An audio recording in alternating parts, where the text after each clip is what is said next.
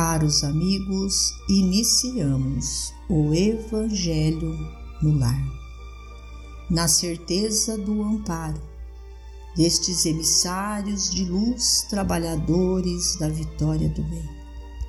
Com a permissão do Mestre Jesus, unidos, conectados mente a mente, vamos vibrar, orar por nós, pelos nossos irmãos, por todos aqueles que sofrem as dores do corpo e da alma.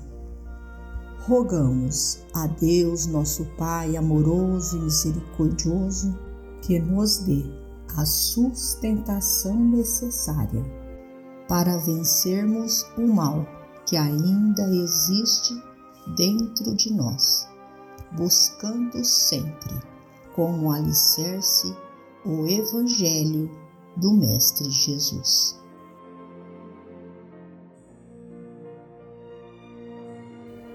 Do livro Inspiração, Sovinice. A usura não é tão somente a dolorosa característica do agiota que encarcerou o próprio coração no cofre impassível. Vemo-la por toda parte, arruinando o tempo e tumultuando o caminho. Constitui, nos mínimos ângulos de nossa experiência, a sonegação do serviço possível e desinteressado em benefício do próximo a sementeira de amor, capaz de conduzir-nos à vitória da luz.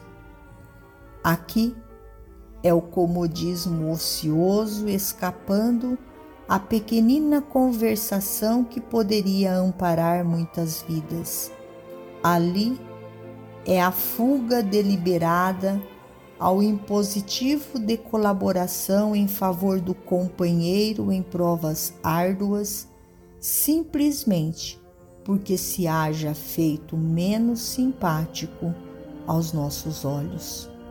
Acolá é a indiferença no socorro ao irmão infeliz que a maledicência persegue, e mais além é a ausência de tolerância construtiva, estabelecendo desânimo e aridez no terreno em que a fraternidade e a cooperação poderiam prosperar, espalhando esperança e alegria.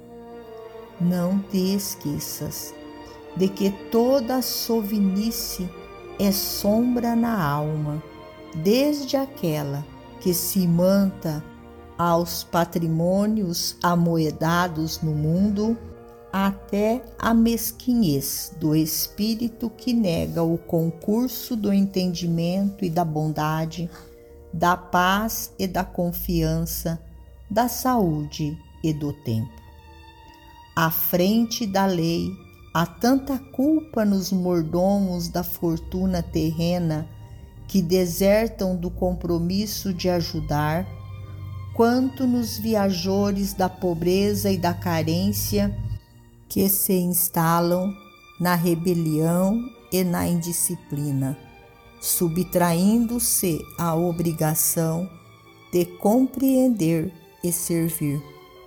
Busquemos a verdade que o Senhor nos legou, afeiçoando-nos a ela, para que sejamos realmente livres através do abençoado cativeiro aos nossos deveres justos porque de todos os carrascos da avareza, o mais implacável é aquele que nos furta a boa vontade, mantendo em nosso prejuízo a avareza do coração.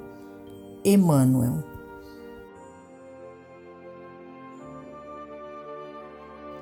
Finalizamos ao nosso Evangelho agradecendo a Deus, a Jesus, a Maria de Nazaré, nossa mãe amorada, aos nossos amigos trabalhadores da vitória do bem.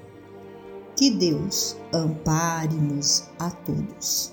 Fiquemos com Jesus e até amanhã, se Deus assim o permitir.